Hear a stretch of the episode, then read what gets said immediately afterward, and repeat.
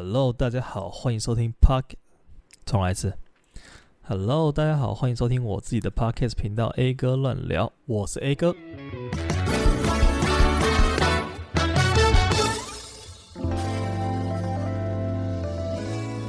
大家这个清明节连假过得怎么样？应该还挺忙的吧？其实现在清明节连假，南高雄意外了很多人呢，因为这个周末就是五天连假嘛。然后有张惠妹的演唱会，五月天的演唱会，然后高雄基本上就已经塞爆了，全部都是歌迷。然后再加上大港开唱也是这一周，整个高雄就是哇，你走在哪里你都可以看到哦，肩膀上披毛巾的那就是刚刚去大港的，然后手上拿什么什么加油棒什么那种应援物品，你就知道他们刚刚就去听那个演唱会。然后哇，真的整个高雄全部人，然后这个高速公路上面也是都是塞到爆。我从高雄要开去台南要上交流道的那一段。就平常可能就是一分钟一个红绿灯的时间就过去了，但是就是整个塞到爆开，对，非常非常非常的多人。其实连假就是会过得有点辛苦，就是因为到处人都太多了。我觉得清明节应该就是全部的连假，就包括什么春节，诶，春节应该也不闲，但春节其实时间相对很长，所以它其实不会事情都挤在一起。那像春节、端午、中秋，端午、中秋就是完全没什么屁事可以做，就是呃，应该现在应该不会有人去看划龙舟这东西了吧？我我我是没有去看啦，但是对端午节就是呃烤诶，烤肉是中秋节哈，对端午节干嘛吃粽子，对它它就是没什么事情可以做的一个一个节日，然后就是很热，然后放假这样啊，这次有五天，但是光是扫墓拜拜可能就要花掉两天或者是三天，假如说有些人点比较多的话，像我我是还好，因为。我们家的扫墓有分时间，就是我们前两周还前三周就愿意扫了，就为了要避开这个跟大家一起去扫墓的人潮这样子。但其实前两周人就已经很多了，那个塔全部都是像跨年晚会一样，全部塞爆，然后超多人，然后开接驳车这样子。对，反正就是这周并不是非常的放松的一个假日。不过五天嘛，很久没有经过这种五天的超级连假了。虽然说上个月补班补的有点辛苦了，对，那不知道大家有没有好好的休息。不过我是完全没差，因为我跟 大家的行事力完全是不一样的。就我不是那种按表操课、见红就休的类型，反正就是有有事情来我就做，有事情来我就做这样子。对，好，那就是一个简单的小小寒暄一下。那最近呢，其实我在苦恼一个问题，应该说一直以来就是创了这一个 podcast 以来，一直都很苦恼这个问题。其实我自己不太知道要怎么主动去宣传我这一个 podcast 的节目，因为。首先，我这个节目叫做 A 哥乱聊。那顾名思义呢，它里面是没有一个主题的，它就是乱聊一通，就是我想到什么，我那个那个礼拜想到什么，或甚至是我没想到什么，我就会去讲那件事情。然后有时候我就是录一录，就会有一种感觉，就是，哎，我的内容触及到很多很多很多不同的领域。有时候可能也不一定就全部都是讲干话，然后好笑轻松。有时候可能还会有一些。呃，比较严肃的话题等等的，然后我自己是没有回去看我之前的所有分类内容长什么样子了。但是我如果要跟别人讲说，诶，这是一个什么样类型的节目的话，我发现我讲不出来，就是你无法把这个节目放到某一个那个类型里面，然后我就只能很粗糙的把它归类在这个单人的谈话性节目。然后你看单人，但是偶尔有来宾，就是根本就是一个随便乱做的节目了。然后反正他。就是很难介绍给别人，所以我有时候也不晓得要怎么推广它，你知道吗？对，就是非常感谢有在收听我的这个节目的观众。然后，如果你愿意帮我，就是介绍给你身边的人说，诶，你平常是不是很闲？你有没有兴趣来听 A 哥乱聊啊？然后他可能就问你说，诶，A 哥乱聊是什么什么节目吗？之类，你可能就也要回答说，诶，我也不知道，反正就是讲一些有是有的没的这样子。对，所以呢，有鉴于此。然后我就想说，诶，最近这个 Chat GPT 不是很红吗？就是那个 AI 聊天的机器人，然后它基本上可以帮你想出任何事情，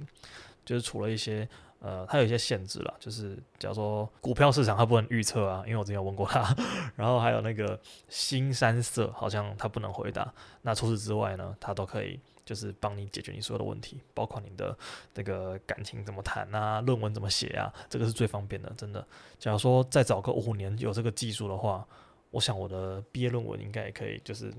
非常非常 快速。我真的觉得这超爽的欸，就现在的学生，你完全你不要说让他来帮你写，就是他来辅助你写，你的任何的报告也是非常方便的一件事情，因为有些技能你真的是不需要用到那么好，你知道吗？就有些时候你不用很会做 Excel，Excel 东西真的超级难的啦。但是它现在加入这个 AI 的系统之后，它可以帮助你完成你想要达成的任何的公式，什么就是结果你要怎么把它弄出来。然后你不用很会做 PowerPoint，就是我就有遇过那种头脑很好，但是美感很差的人，然后他做的 PowerPoint 就超级难看，他只会用新细明体，然后就不能受到教授的青睐，但是他的内容很有料啊，你知道吗？所以说，就是遇到这种时候，你真的需要一个很好用的工具。然后就是今年了，同学们，就是今年，对不对？甚甚至是明年，你就可以有一个很好的辅助产品来帮助你完成你脑袋里面的那些小小天马行空的想法。我觉得真的是超级有意义的。但是，对了，也是还会有很多人把它，就是你知道。完全的依赖它，然后让他帮你写报告，所以现在也是有很多禁止的声浪出现。但我觉得，如果你好好使用它，它真是一个非常不错的工具。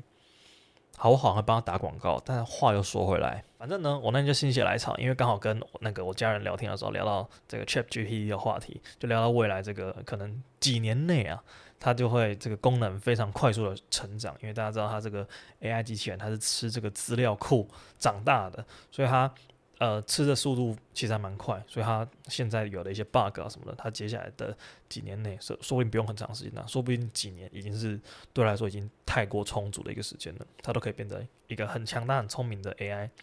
那就看未来会怎么样发展吧。反正我那个时候的结论就是，这个东西会会真的让很多现有的职业。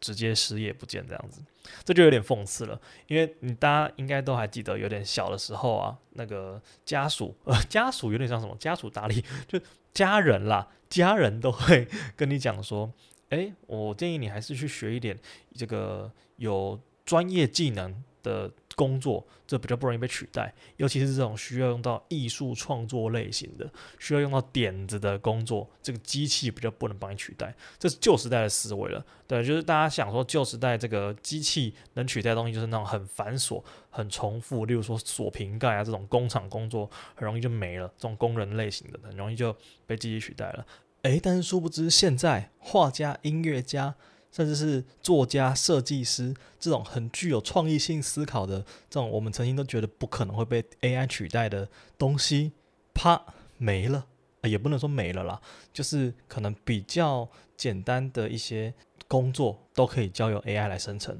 像现在不是有很多那种 logo 生成啊，然后图片生成啊，就会让很多呃。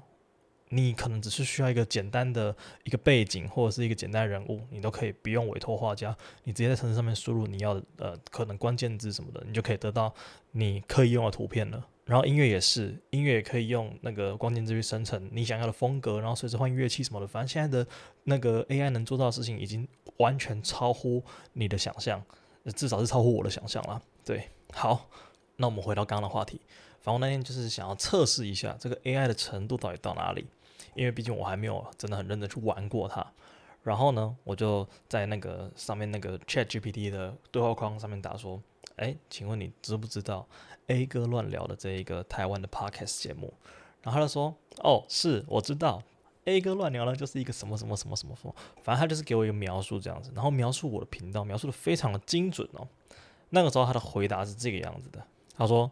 据我所知，这个节目是由一位叫 A 哥的主持人主持。’”内容是以单口脱口秀的形式分享生活趣事、娱乐资讯、影评、呃影视评论等等。在这个这个节目在台湾比较受欢迎，也有不少忠实听众。我想说，哦，看来他好像还蛮会整理资料的哦。然后我就对他这个回答还算满意，因为确实他讲的内容，不管是什么影视评论啊，然后生活趣事什么的，我都有在分享。然后也真的都是我的节目内容这样，所以我就不疑有他。然后那时候就跟他讲说，啊，不然你就是用两百个字形容一下，因为我想说两百个字，哎，连我自己都做不到。我要跟别人介绍我的 podcast 的时候，可能就场面会像是，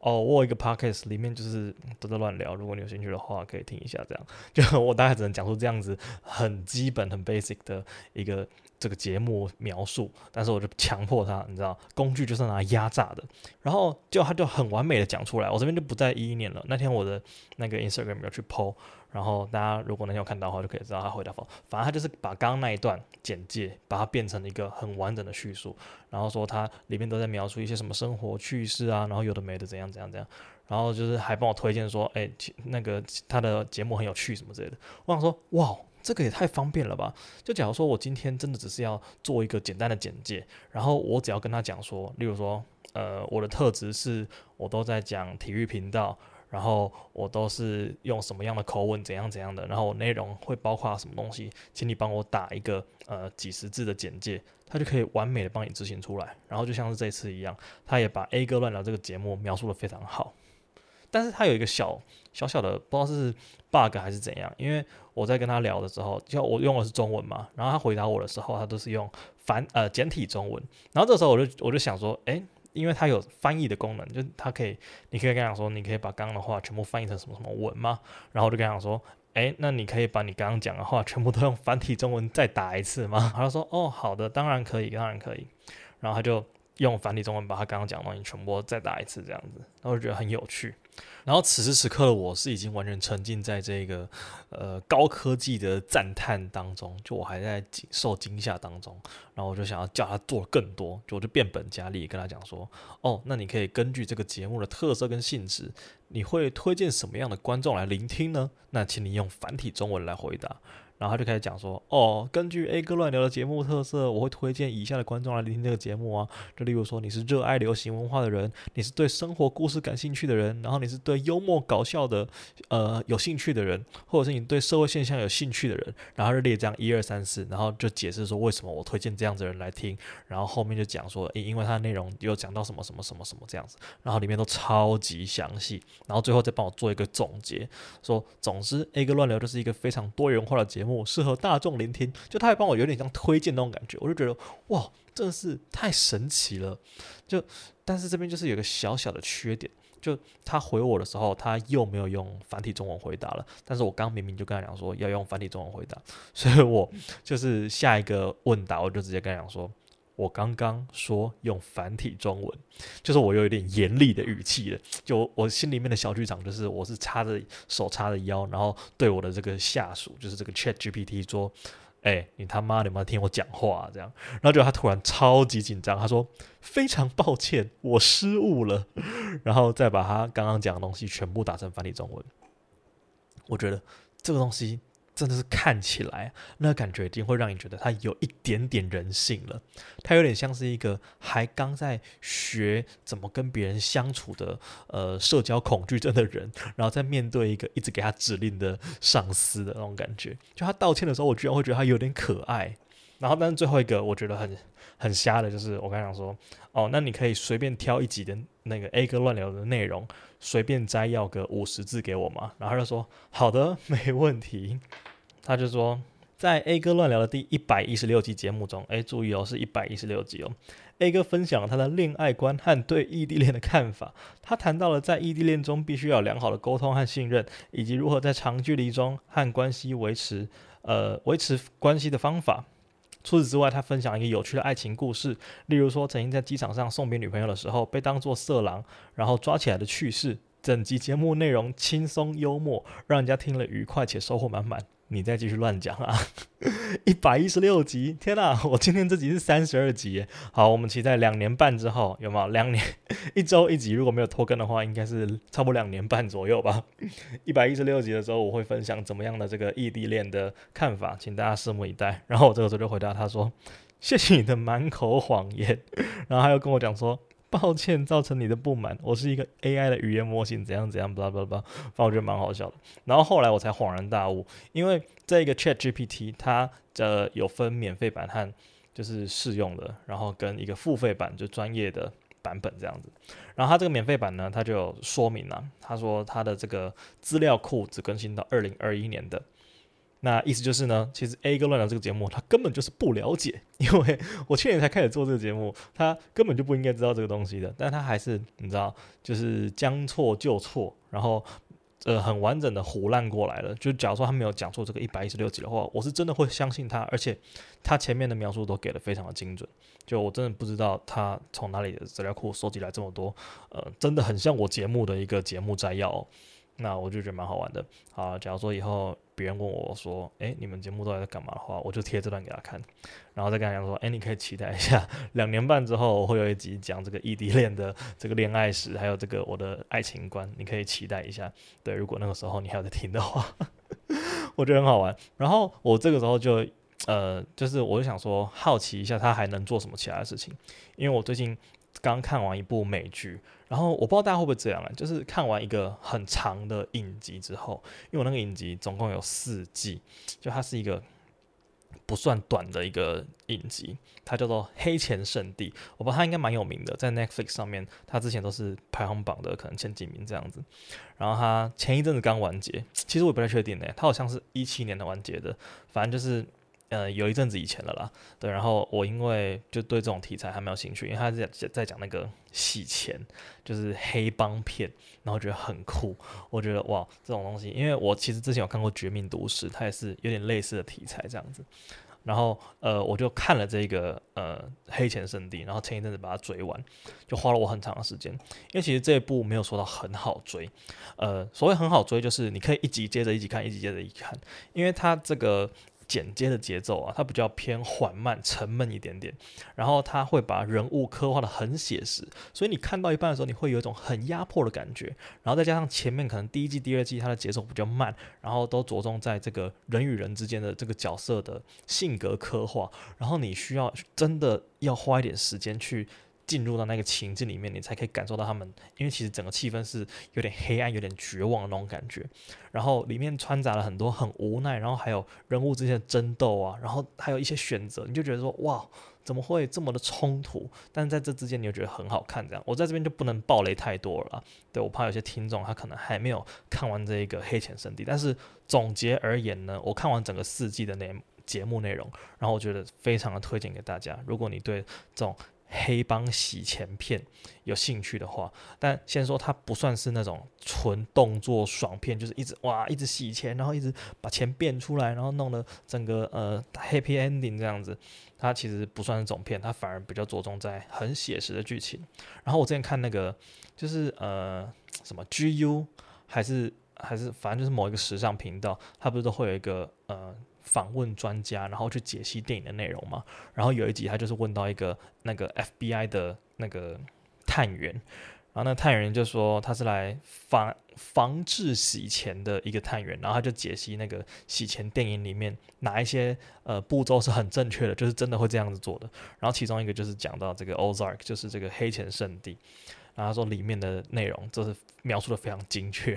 就犯罪集团真的是这样子洗钱的，所以我觉得如果你有兴趣的话，虽然说这个不是一个很好的行为，但是大家都会好奇嘛，对不对？所以你可以去看一下他们是怎么操作这些东西的。然后呢，我就是看完这个剧，我就沉浸在那一个氛围里面，然后我有一点点那个呃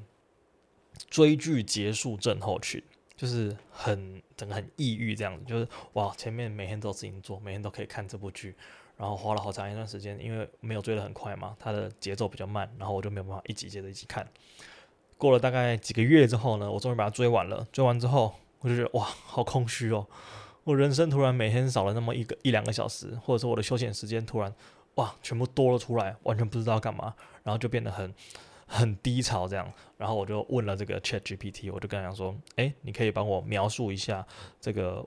呃，最后某一个角色为什么他要做出这样的选择，这样，然后他一开始还蛮好笑，我觉得有点出乎我意料，我以为他会直接描述，就他就说很抱歉。身为一个 AI 语语言模型，我不能就是看电影或影集，然后我只能提供你一些有趣的呃关于这部影集的资讯。然后他就讲说什么这部影集是谁谁拍的啊，然后他在什么时候上映，怎样怎样怎样的。然后他说，至于节目的内容，我不能跟你讲，因为这样子会影响到你的观影体验。我想说，哇，这个人真的非常的贴心诶，你只是一个 AI 模型，但是你会顾虑到我的观影体验。然后这时候跟他讲说，哦，没关系，我已经看完了，然后你不用担心。可以会爆雷我，你就直接讲节目剧情内容就好了。然后他说好的，我知道了。节目内容就是，然后就开始讲节目发生什么事，什么事，什么事这样子。或者哇，他有先就是你知道，他有顾虑到，他知道人类被暴雷是一件很靠背的事情诶，所以他选择当一个好人，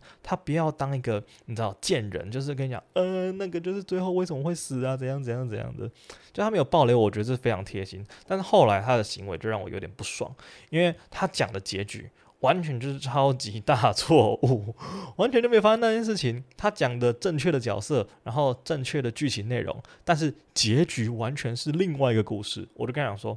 嗯，你确定吗？你要不要再想一想再回答？”然后他说：“哦，抱歉，我刚刚误会了你的意思了。”反正就又讲了一个结局，结果也是错的。我就开始怀疑说：“干，这个 AI 模型，它到底是？”真的知道问题的答案，还是它只是去拼凑出一个看起来很像答案的东西啊？就是它的正确性还是有待呃这个商榷了。但是据那个有小道消息指出啊，如果你今天是使用这个付费版的 ChatGPT 的话，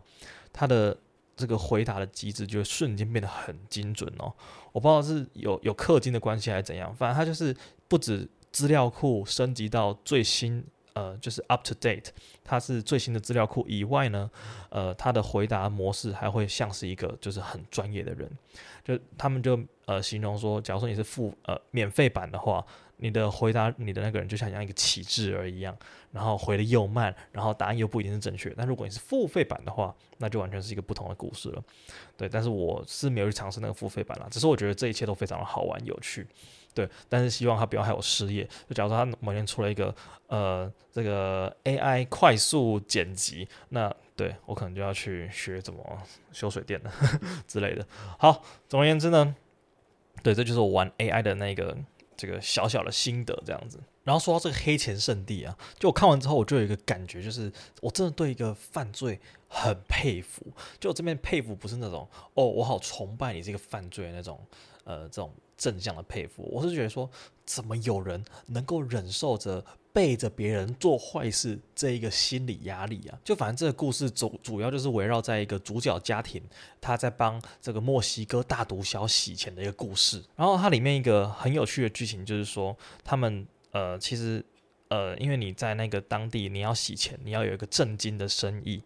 但是他们这个正经的生意呢，就会认识很多当地的人嘛，然后当地人都以为他们是一群好人，然后来当老板，来开一些店这样子，但其实他们背后都是在帮这个贩毒集团洗钱，所以就会有一个很强烈的这个冲突感，就是说你做了一个坏事，但是你要去隐瞒它，我觉得这件的事情真的超级超级难呢。就我自己套入到那个角色剧情里面的时候，我就觉得。干！如果是我，我一定超级紧张的，就每天做坏事，然后蹑手蹑脚的。他他们也没有到蹑手蹑脚了，但他们就是可以表现得稀松平常。然后哦，有可能是因为他们如果不小心暴露了这个他们在洗钱的行踪的话，就会被这个贩毒集团枪杀，所以他们可以隐藏得非常好，因为有一些生命的危险。但是我觉得我一定很快就被枪杀。就假如说我是那个主角，我一定隐瞒不住的。我真的觉得就是呃，要瞒着别人做一件坏事。很困难呢，就我宁愿我是那种被通缉的那种大黑道，然后我就是为所欲为，反正我就是坏这样子，我也不要做那种有点双面谍那种感觉，就是我今天做一个坏事，然后我怕你发现，然后我要去隐瞒什么，就这对我来说超级难。就我也不是一个不会说谎的人，但是我真的是一个很容易心虚的人。诶，那是不是就不会说谎的意思啊？好，总而言之，我就很容易心虚，所以我就想要跟大家分享一个小故事。这故事大概发生在我国中的时候，就那个时候，我其实做了一件犯法的事情。那其实应该说是犯罪哦，就是我偷别人东西了。但是我那个时候其实没有很意识到说，哦，这件事情其实正在犯罪。就那时候其实只是觉得有点说，小白目，想要来试试看这种感觉。那时候情况大概是这样子，就是我跟我一个朋友，然后是他问我说，诶，要不要来试试看？这样，就我们学校有那个停脚踏车的地方嘛。然后那个车棚呢，里面就有两台，就是放在那边，感觉像是没人在骑，就是看起来旧旧、破破烂烂的那种脚踏车。但是它是那种，呃，我不知道大家知不知道，这种有一种脚踏车是它的踏板往后踩是刹车，就它手把那边没有两个可以按的拉柄，就它的刹车在你的坐在你的踏板上面。就你往前踩是前进嘛，然后你往后踩就是刹车。然后那时候我觉得那种车型很酷，就我就想要有一台那种车，但是我也我我的脚踏车就不是那种，我脚踏车就是一般的脚踏车这样。然后刚好那朋友就跟我讲说，哎、那边有一台脚踏车，要不要来把它偷牵这样子？就是说，呃，那个脚踏车看起来都没有人用，然后放在那边也不知道多久了啊，牵一下也没差吧，因为它也没锁，这样子就应该不能发现。然后呢，来玩玩看，就那个时候心态就是来试试看，玩玩看。就我不觉得那个是一个犯罪啊，当然说我现在当然是知道了。然后那个时候呢，我跟我朋友讲说，好，那我们就去偷这样子。然后去签了之后呢，其实也是很白痴，你知道吗？因为我们签了之后又怕被发现，所以我们就去附近的类似小北百货吧，然后买了那个喷漆，你知道，然后把整台车的颜色改掉，这样。就我记得那时候买了一个什么银色的，反正那台车原本可能是蓝色之类，然后把它喷成银色这样。然后就回家之后，我也不敢停在我家门口，就是这样太正大光明了。就谁会偷一台车回家，然后就直接停在你家门口？就是假如说我妈下来，可能就会说：“哎，这个车。”没有看过，你怎么骑这个回来？就之类的，所以我就把它停在我们家附近的一个公园，然后停在那边之后，再换回我自己的脚踏车，然后再骑脚踏车回到我家，就整个就是变成非常非常复杂的一个交通形式。但是我那一整个礼拜，我就过得胆战心惊，我每天都在那边想说，看被发现怎么办？被发现怎么办？被发现怎么办？就是我，我真的是一个很不适合做坏事的人，你知道吗？好，总而言之呢，我就是偷了脚踏车，然后我就每天过这个。通勤换车的这个上学生活，然后那时候每天过得超级痛苦的，然后每天都在后悔为什么我要偷这个脚踏车。就是你偷了它之后，你也没有觉得很爽，你知道吗？就原本你预期说，哇，我好想骑骑看这种车哦，脚踏车后踩刹车也太酷了吧，就没有刹车拉柄呢，好屌哦。然后这拿到之后，呃，呃，就就。就就这样哦，我明天还要换车去学校，我就超麻烦的。为什么为什么会那么麻烦呢？怎么没有人跟我讲那么麻烦呢？好，但是我还是就是维持了一个礼拜的去学校换车去学校这个生活这样，然后每天就很紧张这样。那最后为什么会被发现呢？是因为某一天我在那个脚踏车棚在那边骑车要回家的时候，对，你没听错，我把我偷来的脚踏车再骑回去犯罪现场停那边，就我完全就是认为那台脚踏车是没有人骑的。然后就那天就有两三个同学，然后他们其实是看起来有点像学校那种比较比较混混那种学生这样子，然后就过来跟我讲说：“哎、这个脚车你的、？”然后我就说：“啊，这脚车都要我的、怎样吗？”因为那时候觉得说：“哦，我就改颜色了，就是也没有被别人发现，然后我只要死不认，他们也不能拿我怎样。”他就说：“听你的屁啦，妈，这脚踏车我的啦。”监视器都拍到，你还想怎样？然后说干，我怎么没有想到有监视器这个东西啊？然后抬头看，我们那车棚就是它的那个入口的地方，就是有个监视器摆在那边。然后可能那天的行径都被拍到，然后我眼看着也赖不掉。然后最后他们就说啊，不然车子你都喷漆了，你就赔个一千，你就赔个一千吧。然后车就还我这样。然后最后这个事情就这样落幕了，就是呃。骑也也没有说真的骑得很爽，然后每天胆战心惊，然后每天就是去学校还要担心被发现，就最后还是被发现了，然后还赔了一千块，这就是我当初的下场这样子。对，所以这边还是要呼吁一下大家，如果听到这个故事的话，切勿好不好？切勿以身试法。就是你白目，可能小时候偷偷那个橡皮擦、铅笔那个不还，那也就算了。其实那叫借，对不对？讲好听，那叫借，只是我没有还这样而已。对，但是你千万不要偷别人的东西，因为被发现可是很严重的。因为我到那之后才就是上了公民课，才了解到，因为那时候我其实是个法盲，我不知道这个东西其实蛮严重的。就偷东西，它是一个非告诉乃论。就假如说你偷了东西，你有这个呃犯罪的现实的话，那个检察官是可以直接起诉你，就算那个人不那个不告你之类的，你还是有可能会走上法院这样子。对，所以说这个偷东西呃这件事情是尽量不要做，好不好？应该说千万不要做了。对，然后我那个时候就觉得说，哇，怎么有人干啊？怎么有人敢做这种事情？就是怕被发现的这个过程真的太煎熬了，就太心虚了。我说我超不适合犯罪的。我觉得，如果说你是那种逞凶斗狠的黑帮分子，要出去砍人打架那种，可能都好过你要在耍小心机啊，然后偷偷摸摸啊，或者是说诈骗别人啊，这种利用人家的善心这种东西，我真的是觉得做不来，做不来。尤其是诈骗，我真的觉得诈骗真的是有够机掰的，你知道吗？每次想到这个，我就觉得很生气，就利用别人的。善心真的是有够不要脸的，在前年的时候，那个时候虚拟货币还很红，然后大家都一直疯狂的挖矿啊干嘛，然后那个时候我也有租一台自己的小小矿机，在家里面休闲挖矿这样子。然后那个时候呢，我就是在脸书社团跟别人买显示卡，因为这样子我的矿机的成本可以比较低一点，就是我买二手的老的显示卡这样子来玩一下这样。然后那个时候呢，我就遇到了一个脸书的卖家，因为我想要买他的显示卡，然后他的卡比别人还便宜，大概一两千块吧。就是他利用你这种小小的贪小便宜的心态，然后跟他知道你如果不买他的卡的话，他会呃你也买不到其他人的卡，因为那个时候就是大家都在缺货抢购潮嘛。对，如果你有印象的话，你就知道，其实两年前那个因为疫情的关系，显示卡都很难买，然后甚至有。些呃黄牛价非常的贵，什么每一张都溢价个百分之一百啊，百分之两百这样子，反正那时候就是又贵又难抢。然后那时候刚好找到这个卖家，然后我想说，其实脸书社团也没什么不好信任的，反正它就是个那个二手交易的地方嘛。而且我那时候已经其实买了好好多张了，就是我那时候那一整个月一两个月的时间，我都在脸书上面跟别人交易，然后卖货变啊，寄来寄去，我超级常去 Seven 领货的，所以我就不觉得有怎么样。然后那时候他的卡比别人便宜一点点，我想说哇。这样子我的成本可以再少个一两千块，我觉得蛮划算的。好，反正我就跟他交易了。但那个时候呢，他就跟我讲说，哦，要先付定金，因为其实很多人在询问他，那他就是先汇款的，他就先寄出这样子。那我那时候其实有点防备心态啦，因为其实这个网络诈骗。是最常见的，就是先要你先付钱，然后他才寄东西过来给你。但其实就是最好是不要这个样子啦，因为现在很多都是有什么第三方代收啊，像是呃 Seven 卖货变啊，还是虾皮啊这种，就是有人帮你控管金钱，就是你的钱不会直接到卖家手上的这种。比较好，就不比较不会被诈骗这样。但我那时候就是因为我很急着要，因为我就觉得说，我如果没有买到的话，我就买不到了。就他就利用你这种小小的心态，然后去操作，你知道吗？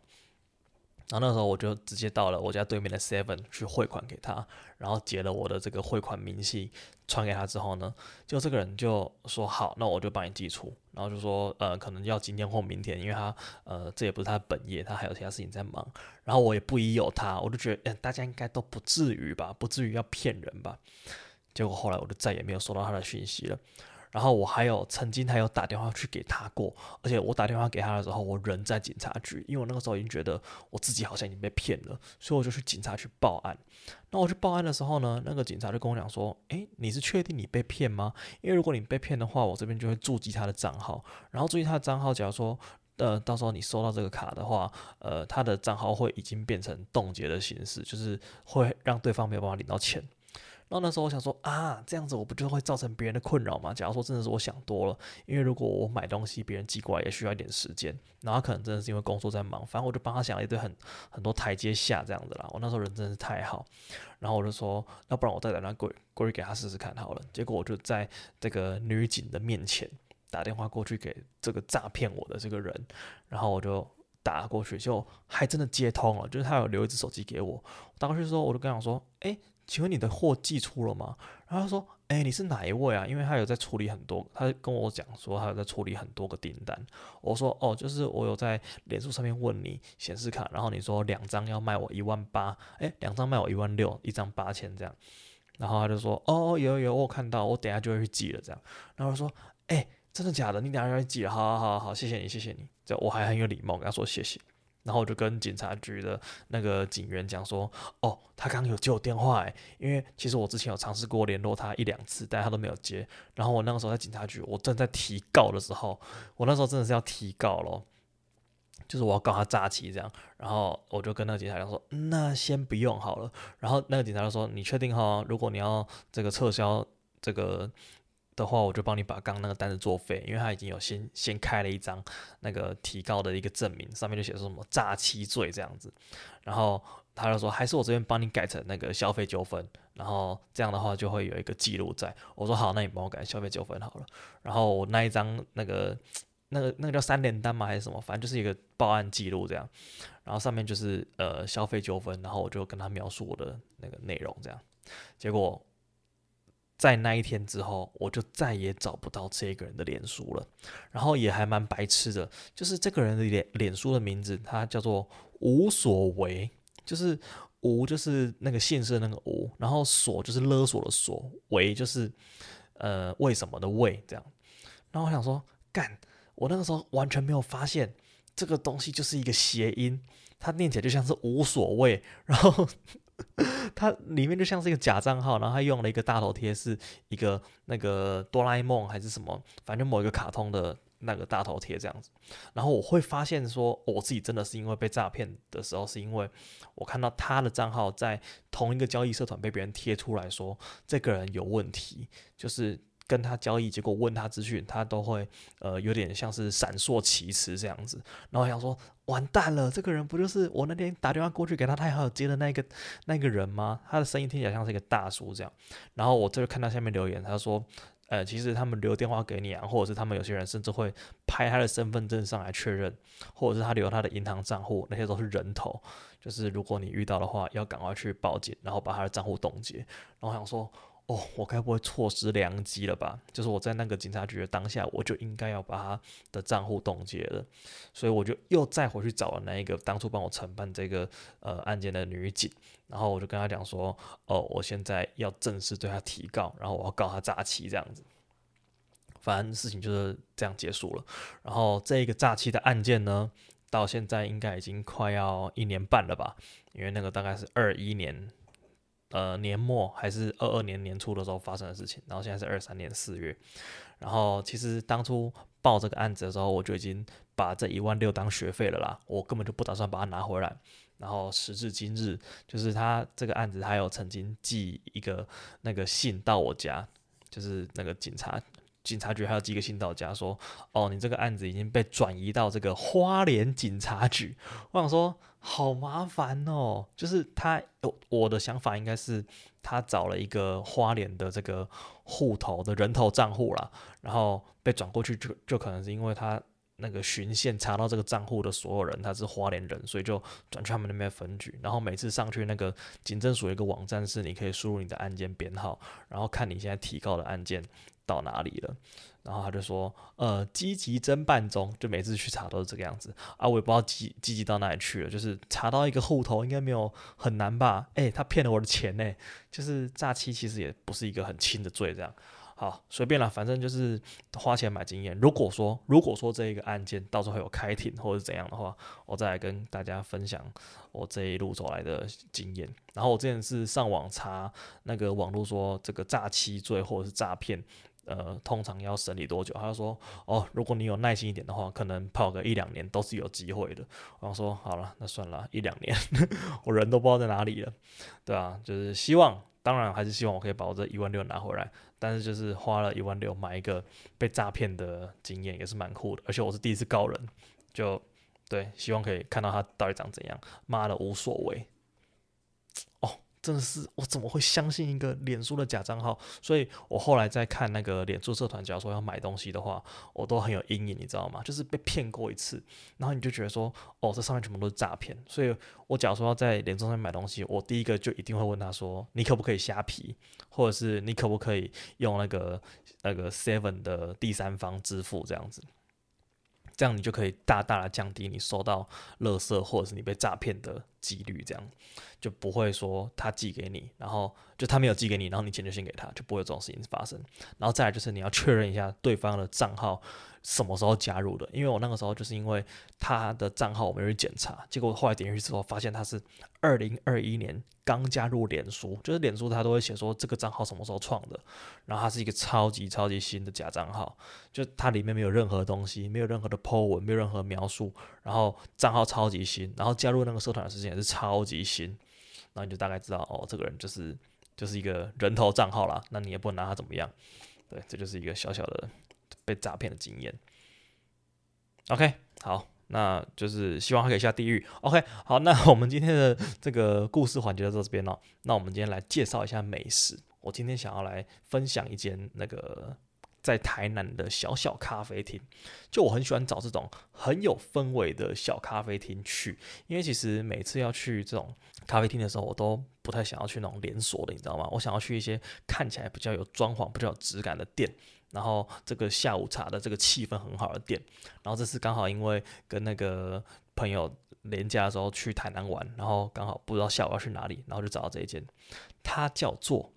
Watch Out 小二，它在。台南的这个南区三关路，它在一个就是小巷子里面呢、然后我会推荐它，是因为它里面的装潢的风格就非常的呃，怎么说现代，就有点那种像是韩国咖啡厅那种感觉。里面就用一些很跳的颜色啊，很亮的橘色，然后一些呃很亮的蓝色，然后制造出那种很鲜明的、很鲜艳的颜色对比这种感觉。然后整个里面的店的家具都用的很有质感，像是那种小红书会看到的。那种质感博主使用的那一种 那种国外的椅子这样子，然后呃装潢就是一些水泥啊，然后灰灰的，就是很舒服的色调，让你觉得整个用餐的环境非常好，然后里面的。蛋糕我觉得很好吃，我那个时候吃了一个柠檬塔，然后它柠檬就是因为我喜欢吃柠檬塔那个酸酸的感觉，但是它会不会酸到让你整个脸都变形的那种？然后它加上它那个下面塔的那个饼皮的那个厚度，我觉得也是蛮刚好的。反正整个搭配起来，然后跟它的咖啡这样搭配起来的感觉非常好。然后那天点的那个咖啡是柑橘咖啡，就我还蛮喜欢这种有果香，然后搭配那个咖呃黑咖啡的这种。呃，咖啡，我我讲了好多次咖啡哦，就例如说，我之前推荐过这个芭乐咖啡，就那边也有在卖。然后柑橘咖啡，它上面就是一个果干，然后加在咖啡里面就会有一个柑橘的香气。那我觉得这种都蛮特别，就是假如说你去一般的呃咖啡厅，可能只能点到像是拿铁呀这种，就是卡布奇诺这种很基本款。那你去那边，你就可以点到一些就是什么水果风味的咖啡，我觉得蛮特别，算是它的特调吧。对，然后我那个时候这样吃下来，而且它好像也不贵吧，就是都还蛮合理，我可以接受的价格。然后加上它店内气氛，我觉得很推荐给你在台南，然后你刚好下午没事做，你想要去喝个咖啡，然后吃个下午茶，吃个小蛋糕，然后就是还蛮推荐的。然后他那边有一个那种韩式拍贴机，就你在那种韩剧里面看到那种情侣档啊，会去拍那种呃三张一格的那种韩式拍贴，就那边有，然后就觉得蛮酷的，就拍一次一百块，就我觉得还可以去试试看这样子。那我们今天的 Egg Alert 到这边结束了，我们下礼拜再见，拜拜。